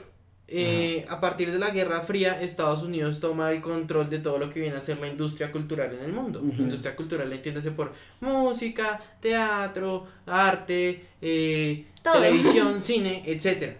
Parce, nosotros somos un mundo que se crió viendo a Estados Unidos. Claro. A nosotros no se nos hace difícil cantar una canción de Harry Styles. Bueno, Harry Styles es de, de Inglaterra, fue mala idea. Pero, bueno, ustedes entienden, nosotros, nosotros Sí, nos una criamos Miley con la cultura, con la, con la cultura anglo y sabemos entender la cultura anglo, porque nosotros tenemos y pretendemos tener una vida de cultura anglo. Eh, pero los estadounidenses viven su propio sueño, los estadounidenses viven lo que hacen, viven lo que consumen. Eh, ellos, un estadounidense no va a decir, ay marica, eh, o sea, caso, caso más loco que yo he visto es que un gringo diga, hijo de puta, vamos a ver Betty la Fea, no más. O vamos a escuchar No. Balvin, o vamos a escuchar Bad. Ellos son más bellos, es que yo, digamos, bueno, hablando específicamente de Colombia, pues lo de los narcos, ya, no es como que Exacto. les interese algo más. Ah, sí. Y si aprenden algo de una cultura, ya se quedan con eso puntualmente, como con una idea general y ya, no hay nada más de esa cultura. El tema es que yo siento que a todos en el mundo nos es fácil replicar la ideología y la forma de hacer las cosas de Estados Unidos porque nos criamos con eso. Sin embargo, un estadounidense no lo va a hacer porque no tiene nada que ir a buscar a ningún otro país. Eso no va a pasar. Un Mm. gringo que tiene que ir a buscar a Aunque Colombia. no creas, muchas veces digamos, eso. en cuestiones de pues gastronomía, que, que Andrés está acá, digamos, ellos se mueren por lo que es como, digamos, la comida colombiana. O sea, ellos, digamos, la salsa de piña, o sea, esa vaina para ellos Claro, es amor. como una vaina, pero... Pero digamos, eso tiene un porqué, eso es Pero claro, pero el tema es lo saben hacer. No porque no lo ven en su día Sí, día. obviamente, pero es que digamos, eso también lo que pasa es que es más que todo por la estacionalidad que nosotros tenemos acá, o sea, ellos, y es más, en general el mundo, o sea, ya como para cerrar ese tema, eh, Cerrarlo, abrirlo más. como- Otro podcast, mejor dicho, tercera parte. es para que, es Y más no que crean, todo, ya vamos una hora. Pero bueno, nos quedan poquitas Sí, no, dos. eh, lo que pasa es que es eso, todo el mundo está, o sea, todo el mundo es feliz con esta parte latinoamericana, eh, más que todo por ese hecho de que acá se, acá usted sale al frente, hay un pedacito de tierra, usted mete ahí un mango, usted mete semilla de Uy, mango. yo pensé que eso sí iba a ponerse. Sí, sí, uy, no, uy. no, no, no. Pedacito de tierra y un mango de la pelvis. No, no, no, no, no, no, no. No, o una semilla de lo que sea y ustedes la cuidan y todo eso y crece perfectamente. Es más que todo por eso. Ahora, no sé si de pronto alguno tenga una idea como, ay, no, entonces están desmeritando el trabajo de Sinatra. No. No, no. para nada. No, Sinatra es un gran músico. Lo que pasa es que Sinatra es hace músico. música gringa. Sinatra hizo música gringa. Es más que de- todo de por eso, por, por eso, por eso queremos hacer como, por eso hicimos como la, Pero por como- ejemplo, como- ¿cómo decir eso? Como la, Aclaración. la aclaración podría Sí, decir. el inciso. Sí, el Sí. inciso, eso, listo, y ya. Por pero hay otra ya. cosa y es que por ejemplo en, en ningún otro, por ejemplo, los japoneses hacen vallenato, pero en Uy, ningún otro no lado del, pero en ningún lado en ningún otro lado del Mm. mundo hacen vallenato. ¿Por qué? Porque justamente la, la disciplina de los japoneses hacen que consuman al mismo nivel de que generan, ¿sí me entiendes? Sí. Sí. Pero entonces hay una cosa y es cuando yo fui a cuando yo fui a España y me dijeron, "Ah, colombiano, ah, plata o plomo." Porque también es lo mismo, porque igual tampoco, o sea, que sean españoles no significa, o sea, que ellos puedan interpretar lo que hace un gringo no significa que van a poder interpretar lo que hace un latino. Y eso es lo más Sí, importante claro. de este álbum, que Zetangana de verdad decidió y lo y, y el álbum que les dije la vez pasada, el de Colombiana de Niño de Elche, Ajá. que estos dos artistas son capaces de meterse de lleno a una cultura que no les pertenece para experimentar con ella y que funcione. Y yo siento que es eso, como lo que yo, yo también dije el podcast pasado, y es que Zetangana escucha cualquier género de música De sin todo, ningún de tipo hecho. de prejuicio, o sea, ah, bueno, lo que, con la mente en blanco, por así decirlo, y a ver qué pasa, Lo- esto porque suena. lo que decíamos, hay una canción de Ariel Favela que se llama La Escuela Nunca Me Gustó, que fue la canción más escuchada de Zetangana en el año Mm. 2020. Y uno dice, pero qué putas le pasa a Zetangana, él debería escuchar la música que hace. Sí. Bueno, de pronto ahora que hizo cambia ya puede escuchar la música que hace, pero... Claro, Pero no. sí. Pues y ya creo que no. sí, no. ¿Queda algo más? No. No, no, no, nada, yo creo que esta discusión fue más por el tema cultural Sí, que por se el... extendió. Que por el tema musical, yo creo que por el tema musical ya está dicho todo. Listo. Sí, total. Bueno, ¿Cuál es la Eh, última canción? No, faltan dos. penúltima. Esta es Ah, la penúltima. ¿Cuál sí, es la penúltima. penúltima? Bueno, vamos con eh, Los Tontos con Oh. Kiko Veneno. Me gustó El Venenos, muchísimo. el Kiko. Es la canción más feliz del álbum, ¿no? Yo siento que A mí más feliz. me gustó. Pero no es feliz. Sí, eso No, iba a sí, o decir. sea, Suena feliz, pero no es feliz, feliz. pero no es feliz. Me, es- es- me da risa que, digamos, hemos hablado pues de todas esas canciones como dedicables y de Tusa y del amor, pero esta es como el punto medio de yo estoy tragado, pero tengo un tope y no me va a agarrar tampoco de, De de huevón. estúpido, Sí. sí. Y pues sí, o sea, me, me llama mucho la atención como eso, esa, yo siento que eso también es fuerte de hacer, no sé, digamos, yo pues no, no, siento que no soy capaz de hacer eso tan fácil, pero es eso de yo a usted lo amo, pero si usted me quiere pasar, o sea, quiere pasar por encima mío, yo- la puerta está abierta. Váyase. Y yo siento que si uno está enamorado de alguien o algo, hacer eso no es para nada fácil, por más orgulloso que uno sea o, bueno, por cualquier cuestión de uno. Siento que es algo bien, bien complejo. Y pues que obviamente todas las frases de, como típicas por decirlo así, de que el amor enseguece y que uno se vuelve todo estúpido y todo eso. Sí, a mí esa canción sí. Pues, Sí, tal eso, cual. el Sí, uno tema. lo embrutece, uno lo de bueno. Bueno, ¿yo qué creo? Yo creo que esta es la canción más divertida de escuchar de todo el álbum, pero es contraproducente, porque es una de las que tiene un mensaje más, más, más denso y es... No sé si ustedes han escuchado la ópera del tararara ta ta ta ta ta ta Sí. ta, Esa, es de- canción se llama La danza Uy, de las. Valquirias, creo que se llama. Sí. La danza de las Valquirias se llama esa. Y esa canción, parece la gente la escucha, y ¿tú qué piensas? ¿Es una canción feliz o es triste? Yo siento que es más dramático. Sí, es más como Como dramático. No Pero la que si- hace pararara pa pa pa pa, parece a mí me es una re, re, re feliz. Pues sí, pero yo igual le siento cierto drama interior. Sí. Como que puede ser feliz, pero tú Yo estás a la expectativa de la de. voz, sí, que Un, sí, sí. un- una pequeña, un pequeño inciso también para contarles que Fun facts. esta, esta obra en particular, La Danza de las Valquirias, lo que decía la letra, básicamente, era de una mujer que había tenido una hija, la hija fue abusada sexualmente y la mamá le decía, o usted va y se venga y lo mata, o la desheredo. Esa era la letra. Oh. Esa era la letra. Qué chimba. Sí, sí, sí. Es, es muy bacano, es muy bacano. Qué chimba. Entonces es, es muy interesante ponernos a pensar cómo, cómo la música que suena de una forma puede transmitir, puede, puede significar otra cosa totalmente diferente. Creo que esta es la canción más flamenco de todo el álbum. Es la canción más flamenco de todo el álbum. Y es el video que está hecho en el sitio arquitectónico más bacano. Se me olvidó ahorita cómo se llama esta torre, pero era la torre más importante y la más grande de Madrid hasta hace algunos años cuando construyeron una más alta. Gracias. Sí, excelente. Gracias. Pero es muy bacana porque la arquitectura en España es muy interesante. En Barcelona tenemos a Gaudí, en Barcelona tenemos a Gaudí, pero en, en Madrid está, por ejemplo, este disco, este, este edificio que está hecho toda con la, ¿cómo se llama? Con la estética moderna de los años 60. Y se ve todo como súper futurista, Ok. súper extraño. Ok. Entonces es, es muy chévere este concepto de, de, del retrofuturismo. Me parece muy bacano. En cuanto al video, creo que es la canción más flamenco. De hecho, eh, de hecho ambos son artistas que pueden hacer flamenco. Zetangana, pues. Esa no- es donde no el señor está limpiando. Sí, sí, sí, El, video, el video es de un conserje pasando Ese la sí no lo vi, ese sí no lo vi. Sí, es el conserje. El como- edificio es muy chimba, revísalo. Yo, yo lo siento, pero es que yo a veces me siento un poco como Ted Mosby, el de I Met Your Mother, que yo soy como, marica, la arquitectura, weón. la arquitectura. Con todo es Y se muy me da re duro. fanático. Se me da re duro. eh. Sí, claro, entonces creo que creo que el, el valor de esta canción es de verdad decir como, parece, eso es un disco que tiene flamenco, pero no le he dedicado nada al flamenco. Vamos a hacer una de flamenco. Hmm. Y hice Los Tontos. Y Los Tontos me parece una canción chévere con un mensaje que ya supieron explicar perfectamente, así que no hace falta decir más. Sí, pues por, el- por mi lado, ¿no? Sí, An- Andrés. Sí, ¿Opinan algo pues más? me gustó que fue como de menos a más.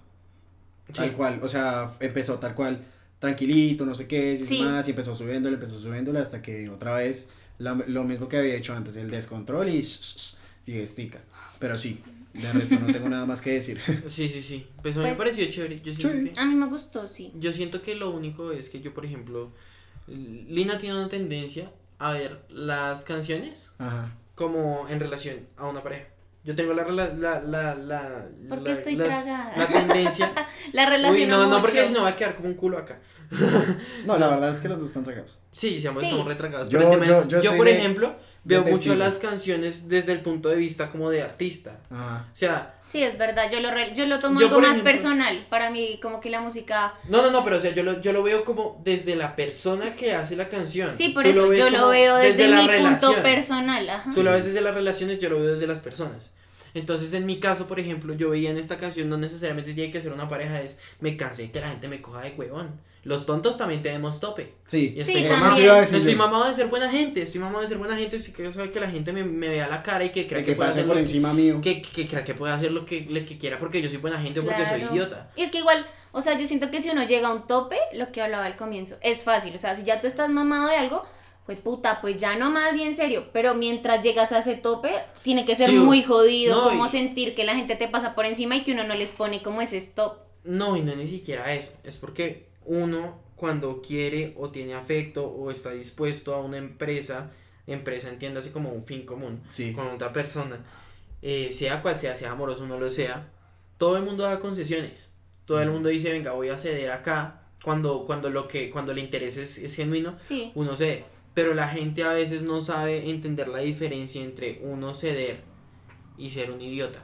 Y ser Sí. un idiota Hmm. o una persona que al final, que al, o sea, por ejemplo, hay muchas personas que nunca terminan de entender a la otra y nunca terminan de estar de Pasa acuerdo. mucho. Eso no es, eso no está mal. Lo malo es que uno de los dos ceda y el otro crea que hijo de puta que tengo la razón porque el otro decidió ceder por el bien de esta cosa que estamos construyendo. Mm. Llámese amistad, llámese trabajo, llámese familia, llámese, Llámese lo pareja, que sea. llámese lo que sea. Entonces yo creo que el mensaje de los tontos es muy simple, pero, pero es muy profundo, está muy bacano. eh, y, es, y es muy fácil identificarse con eso porque a quien no lo han cogido de huevón. De huevón, sí, a todo el mundo lo ha cogido de huevón alguna vez. Así sea chiquito, pero pues todo el mundo lo ha cogido de No, a huevón. mí me siguen cogiendo de huevón. Lina no, pero Ah. por ejemplo conozco mucha gente en mi vida que me ha querido coger de huevón y me, me sigue cogiendo de huevón hoy en día. No se deja coger de huevón muchas veces. Pero hasta los tontos los tenemos no tope. mentiras. Sí, eso sí es verdad. Bueno, mi amorcito. Pues no sé si hay algo más o la siguiente. No, ya la siguiente. ¿La siguiente? Sí. La última. Sí, ya la última. Bueno, pues la última es Hong Kong. Sí, Y se me perdió en este momento. Andrés Calamaro. Andrés Eso, Calamaro. Con Calamaro. quién era. A mí, pues yo voy a hablar de primeras porque la verdad no tengo mucho que decir. Al comienzo me llamó mucho la atención y como en el segundo 15 o 20 me perdí. Ya, no me gustó. ¿No te gustó? Sí, no me gustó. Eh, me gustó pues en sí como el tema. Siento que es de esas canciones que hablan como historias de vida, como de luchar, vivir sin arrepentirse. O sea, hacer las cosas porque sí. Pero la canción a mí pues no me gustó como... eh, pues no tengo mucho que decir tampoco. Quiero que sepan que acabo de tener una iluminación. Iluminación. Una epifanía. Porque acabo de entender de qué se trataba la canción. Yo no lo entendía. O sea. Andrés y yo, Andrés y yo nos miramos re duro. Porque es que yo creo que ambos, ambos, ambos pensábamos y hicimos, marica. El coro de la canción dice, tengo una flor en el culo Claro, es y un que camello sí. en Hong Kong. Eso sí no tiene nada Tengo que un ver. cohete en el pantalón. Digamos, Pero- a mí no me perdió por la letra, a mí me perdió un poco por el ritmo. Y Ah. obviamente la letra pues tampoco ayudó esa- mucho a que me Por esa conectara. guitarra eléctrica así re distorsionada, re. No, no, no, o sea, el ritmo no digo que sea malo, solo que pues a mí me perdió y obviamente más la letra que no tenía nada que ver, pues uno no conecta. Pero sí, pues no sé ustedes qué sentido le habían visto. Yo le vi ese como de luchar No, y vivir sin verdad- arrepentirme y tirar todo el- por la ventana y pues que Yo valga la- verga. Yo la verdad, Ah. ahora pues ahora que lo dices, tiene todo el sentido del mundo. La letra tiene muchos mensajes de ese tipo. Pero yo la verdad por el lado de la letra no le había interpretado un mensaje en común y gracias Dina por clarificarme esto. Creo que, creo que fuiste la única que logró entenderlo porque yo con Andrés ya había hablado y nos vimos así con cara Sí, de con cara Sí, los dos, los dos, o sea, yo Los estaba hablando y los dos se miraron de- y dije, fue puta, por este lado no era, creo que la embarré, pero bueno. No, no, no, no. Eh, en mi caso en particular, lo único que yo encontré fueron referencias. Andrés Calamaro es uno de los más importantes representantes del rock en español, rock español, entiéndase como el género que inició desde Argentina y España, para demostrarle a los gringos por puro puto orgullo que nosotros podíamos hacer nuestra propia música como la Exacto. de ellos y hasta mejor. Ya Yo- está, era más chimalito. Yo soy de esas personas, de esos jóvenes que hacen parte de la generación que, o sea, yo soy una genera, yo hago parte de una generación que adora el rock en español con su vida Uf, entera sí. porque sus padres se lo inculcaron de tanto que puta lo escuchaban. Y tus primos, ¿no? También. No, no, no, el rock en español, les- pero a mis primos les tocó otro tipo de cosas, a mis primos les tocó, por ejemplo, el metal, el ska en Ah, español, ese tipo de cosas. Pero a mis papás les tocó el, el género propiamente llamado rock en español. Soda Stereo, Los Toreros Muertos, Sí. todo este tipo de bandas. Y Andrés Calamaro era de los grandes representantes de ese entonces. Andrés Calamaro hizo una, hizo una banda eh, que, se, que se llama Los Rodríguez en España, eran dos argentinos y dos españoles. Y Andrés desde ese entonces vive allá, en, vive allá en España y llevaba muchísimos años sin sacar una canción, pero muchísimo tiempo. Andrés Calamaro, para el que no lo sepas, es de la canción de Flaca, No me, claves, tus, puñales. Eh, Uy, tuve un déjà vu. Ay, Dios mío. Uy, pero a los dos cantando. Uy, qué sensación tan loca. Eso pasa mucho. Uy. Eso pasa mucho, se supone que es una respuesta involuntaria del cerebro. Uy, pero uy. Bueno, el caso. Bueno, eh, el caso es que a mí me gustó mucho el ritmo de esta canción porque esto es una canción, es, es de las únicas canciones de todo el álbum. Si no es que es la única, ahorita no lo recuerdo. No, es la única. Que no, no mentiras, te olvidaste, tampoco tenía flamenco. Ah, bueno, Pero sí. eh, te olvidaste y esta son las únicas canciones que recuerdo en este momento que no tenían absolutamente nada de Mm. flamenco. Pero esta canción es muy bacana porque al menos en mi opinión que me encanta el rock en español tenía un sonido muy chévere. Y obviamente todo eso que, que les gustaba a Lina a mí me gustaba mucho porque me recordaba mucho a mis tiempos de escuchar rock en español y todavía lo escucho con toda la alegría y con todo el gusto. De hecho, hay una línea en particular. Andrés Calamaro tiene una canción. Es que Andrés Calamaro tiene muchísimas canciones tremendamente conocidas en el mundo del rock en español. Sí, obvio. Pero digamos que hay una canción que de hecho ya es, ya es hoy en día nombrada como música popular argentina, que se llama Mil Horas. Que dice, la otra noche te esperé bajo la lluvia dos horas, mil horas, Como un perro. Yo siento Muy que bien. ninguna versión ensayamos va. perfecto, muchachos. Yo siento que ninguna versión que le hagan a eso puede superar la Sí. original. No creas, no No creas. sé, yo tengo hay, con la hay- original. hay una versión Hay de esa canción y versión de hecho, Juanse, ah. y de hecho ¿La mía? No, y de hecho, quería mencionar esto, pero no sabía cómo meterlo, entonces gracias a Dios que hiciste ese comentario, Lina.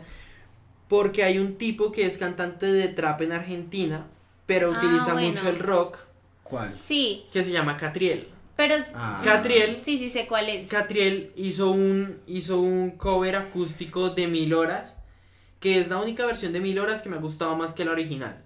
Y Ok. es súper bueno. No, no es un cover acústico porque es con guitarra eléctrica, Sí, pero es un sí, cover, sí. al fin y al cabo es el man Yo siento que es más como de pronto por ese tema como romántico y así ternurita que yo conecto un poco más con la original. No, pero Mil Horas original no tiene nada de, de romántico. Mil Pues, o sea, es bien como- rock. Es como, la otra noche te esperé bajo la lluvia. No sé, pero a mí me ta, gusta. Horas. No, es re buena. Esa canción es Como extremadamente buena. Y de hecho es muy ochentera, muy de todo. Y Sí. no sé, me recordó. Oye, qué buena canción, mucho. no la tenía así Y de como hecho, la playlist. de hecho, de hecho, para que tengan en cuenta, para que exploren mucho a Andrés Calamaro, los que no conocen a Andrés, que me ofendería mucho. Tenemos que hacer Calamaro, una, Tienen que, una parte de recomendación. tienen que Sí, la parte de escucharse, les recomiendo. tenemos que hacer. Con los Sí. Rodríguez, Andrés Calamaro tiene otra canción que es re famosa, pero que nadie sabe. Que carajo, o sea, nadie se acuerda, pero cuando se las mencione se van a acordar. Y es una canción que se llama Sin Documentos. Déjame atravesar el viento sin documentos. No las- Uy, no. ya, ya, ya, ya, ya, ya, ya, No me ya, ya, tocó. ya, ya, ya. No, a ti no te tocó, a mí tampoco, pero pues me tocó por mi mamá. Que eso No, fue hace pero mucho, sí. fue hace muchísimo Sí, sí, sí, tiempo. Sí, Sí. sí. Entonces, nada, les recomiendo mucho. Digamos, yo también siento que es de las canciones flojas del álbum, pero tiene un, tiene un detalle bonito y es recordar el rock en español. El rock en Sí. español está muy muerto. Digamos, Sí. a mí, a mí que, a mí me Bueno, el parece rock en que español es de la eso, mata. digamos, hasta donde yo sé, esta canción había salido como antes del álbum y antes de todo eso. Ah, y como que No, no meterla acá era como eso, como darle un tributo al rock en español, pero como que no cuadra muy bien acá en esta parte como de... Y hay un gran logro de Zetangana y es que Jorge Drexler, el de la canción, se me olvidó cómo se llama esta canción. El de nominado. No, sí, el denominado. Jorge Drexler, el denominado, es eh, como ya el denominado. el denominado. El denominado Jorge Drexler. bueno, ya. Eh, Jorge es de Eso los. fue todo por hoy, gracias. Jorge es de los más importantes eh, y compositores de, de, de rock en español y de música en español que han habido. Entonces, entonces pues es muy interesante esto porque quien diría que Zetangana fuera el primero que lograra mezclar a Jorge y a Andrés en un mismo en un No, mismo trabajo. Yo no, yo no. Ojalá fuera yo, pero es Andrés Calamar. No, el Andrés Chimba. Lo peor es que yo también lo pensé cuando dije Andrés lo volteé a ¿Sí mirar ves? como... Andrés Calamaro. Andrés Sí, Calamaro. eh, bueno, ¿qué tengo que decir de esta canción? Como así, Para que yo terminar. creo que no he hablado tanto ah, Sí, de esta de esta canción. Uy, Eh, ahora les dio por echar. agarró. No sé si es una moto o un taladro lo que está sonando por allá. no, es una moto, creo. Bueno, el caso. Uy, pero está como dañadita la moto. es que, bueno, justamente eh, lo que tú decías de, de Drexler, él le hizo justamente algunas líneas de esta canción, se las, las hizo, las hizo con, Las las hizo. Calamaro, Jorge Dre- Drexler y, Y y, sí. Zetangana, Y además la guitarra la hace Jorge Drexler, que es lo que a mí Claro. me pareció interesante, yo dije, uno normalmente pensaría que Andrés Calamaro lo haría o que alguien más lo haría, pero... Pero yo no sé por qué yo siempre he tenido la impresión de que Calamaro debe tener como artritis o algo. No, o sea, muy sin joder porque yo no sé. Yo, yo he visto las fotos de Calamaro y tiene los dedos como paila, de tanto que ha tocado guitarra. Yo digo, ¿será que Calamaro Pero tiene yo, yo siento que eso afecta, obvio. Eso tiene que tener alguna repercusión No, no sé, física. No tengo ni ¿Quién idea. sabe? ¿Quién sabe? Pero qué interesante. Datos, el beat. Vaya dato perturbador. Y bueno, Vaya, ¿algo más para agregar o ya nos vamos con...? Vámonos con un top 5. Con Top el cinco. Top 5. Listo. Y bueno, muchachos, vamos con nuestros top 5 de este álbum. ¿Alguna aclaración antes? Porque yo tengo una aclaración antes. A ver. A ver. Parce, este. Este junto a El Malquerer de Rosalía han sido el único par de discos en el que de verdad dije, hijo de puta, todas las canciones me encantan. Así que es muy difícil hacer este top, fue muy difícil. Ok. Pero también lo hice en función de qué cosas van a decir ustedes para decir cosas diferentes yo. Entonces. Inicia Andresito, que es nuestro querido invitado. Nuestro invitadín. Eh, mi top 5. El quinto, pues obviamente. Sí, obvio. Sí, del cinco para eh, um, Tú me dejaste de querer.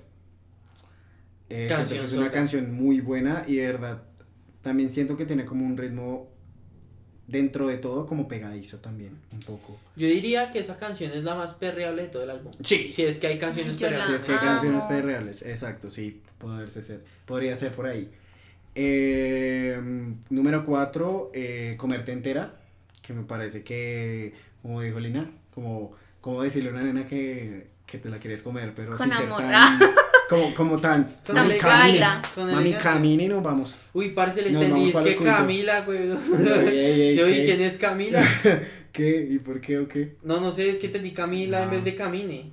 Mm, Pero, pues no sé, güey, ¿quién es Camila? No, no es nadie. Ah, bueno. Corten, güey. No es corten. nadie. No, pues. Eh, bueno, número 3 nominado, más que todo por la historia y todo eso. Y por ese punto de guitarra me gustó mucho ok. esa Sí. canción. Número dos. Número 2, Un Veneno. Un Porque beso. sin ese, yo creo que sin esta canción y si nunca estoy, ese álbum no hubiera podido ser lo que fue. Ujú. Ok. Eh, y por último, Lugar. que yo creo que a algunos ya se lo voy a sospechar, es Muriendo de Envidia, que es Sí, por obvio. esa trompeta que mejor dicho dije sí, Qué gracias. rico esa Qué trompeta. que rico esa sí. trompeta, sí, literal, por eso. Porque sí, entran muy chéveres esas trompetas. Parce, y cada vez que este man dice una canción, digo, uy, esa no la metí, pues es que es tan buena. pues, Sí, ah bueno, digo, y ahora tengo que hacer mención de honor, mención de honor porque de verdad este álbum tiene demasiadas canciones buenas. Ah, bueno, entonces Y tengo es derecho, no me entiendo, no me escucho. a, a Nunca Estoy y a Cuando Olvidaré. Ok. Son las únicas dos que haré mención, pero igualmente también son muy buenas canciones. Mm, Nunca Estoy también por lo que dije Sí. de lo de un veneno. y, um, y Cuando Olvidaré por... Sí, que eso es como bolero, son cubano, no sé, pero... No, son- marica, yo tengo claro que para mí esos son cubanos. Yo no sé para usted qué será, pero para mí esos son cubanos. Listo, Pero- pero, sí. Vamos, querida Lina Cecilia, es Bueno. tu turno. En el quinto lugar yo tengo eh, Cuando Olvidaré. ¿Sí? Pues sí, como... ¿Ya la- sí? ¿Está bien? Sí, ¿Les mí- gusta? Sí, esa les gusta. No, y no, nosotros no. por acá. Eh, no, pues a mí me gusta Pues- mucho todo el tema de pues la tusa y todo eso, me gusta. En cuarto lugar tengo Los Tontos, por todo el tema de, pues el ritmo me gustó muchísimo y pues obviamente el tema de, bueno, de mala chao, váyase. Si no sirve, que no estorbe. me gustó mucho. En tercer lugar, bueno, tengo Muriendo de Envidia. Más que por el ritmo, yo siento que la pongo en ese lugar por la letra. Pero igual, o sea, me encantó esa canción. En segundo lugar, tengo Nunca Estoy. Em, también va un poco, o sea, como que mi afecto a la canción va un poco más hacia la letra que el ritmo. Y hay algo que yo les iba a preguntar y se me olvidó. Y eran como Ah, esos golpes, eh, como los golpes que tiene la canción, todo lo que hablabas tú de... ¿De cuál? De Nunca Estoy. Ok. Nunca estoy. esa, esos golpes que tiene esa canción. Ah, mí- de hecho, esa, esos golpes de Nunca Estoy son golpes típicos de la música brasileña. Brasileña. Eso. O sea, eso eso, a eso mí es yo puro tengo. Como Juan se lo dijo el podcast pasado. Ta, ta. Como Juan se lo dijo el podcast pasado, yo tengo algo con todo lo que son esos ritmos de bachata y bueno, Sí, toda con los ritmos tropicales bailables. Y bueno, el primer lugar ya se lo saben Sí, los dos tipo. y se escucharon el podcast anterior, Juan se lo dijo. Y pues el primer lugar para mí está en Tú me dejaste de querer porque esa canción me encantó, me dieron ganas de llorar, de bailar, de, mm, de todo. De llorar. Pues por la letra. Menciones honoríficas, ¿vas a hacer? No, ¿No? no. Yo sí tengo como tres menciones Es que honoríficas. tengo de- como todo el yo tengo un top mención de 5 honor. y, y otra, yo tengo un Y top otras nueve 10 y menciones 4. honoríficas. Sí, sí, sí. Bueno, a ver, yo primero voy a hacer mis menciones honoríficas, eh, que son... Bueno, ustedes saben que lloré con Te Olvidaste, pero lloré con Te Olvidaste por el, por el significado, no por la música. Sí. Entonces la dejé de lado y metí canciones que, que fueron bien balanceadas entre música y significado de, de la letra. Sí. Eh, entonces, bueno, mis, mis tres, mis tres eh, menciones honoríficas son Los Tontos, Un Veneno y Nunca Estoy. Un Veneno porque no, porque de Un Veneno y de, un- de Nunca Estoy, esas son las dos canciones de las cuales no puedo dejar de reconocer el, que son el motor principal de este álbum. Sí. Y Los Tontos porque me encanta el flamenco y esta canción es puro flamenco. Y me parece que son, y que es muy divertida, es muy divertida. Y mm, a lo otro, con respecto a lo que dijo Lina, creo que, creo que es totalmente cierto. Y para que le paren bolas que cuando una caja es tocada como una clave de sol, suena puro Brasil. Ah, sí. Suena Ah, puro sí, Brasil. sí. Porque de hecho eso era una clave de sol un poquito más rápida, como en otro tempo. Sí. Bueno, un tempo diferente al clásico de la salsa, en el tempo de la música brasileña, pero eso se escucha así. Ahora voy con las cinco mías. Me encanta el bossa nova, por eso la número 5 es comerte Ah. entera. Porque me, me encanta, y esa fue otra canción que le dediqué a Lina, que dice, no puedo más que pensar en tu forma de hablar, y luego en tu culo al pasar, rebotando. Y me parece, marica, me parece que en esa canción se tan canta tan tierno, weón. de Sí. verdad. Me llena mucho el corazón esa, esa canción. Y justo cuando se la canté, Lina tenía una cola. Y yo le dije, y en tu forma de atarte el pelo con una cola para atrás. Atrás. Me parece muy chimba esa canción.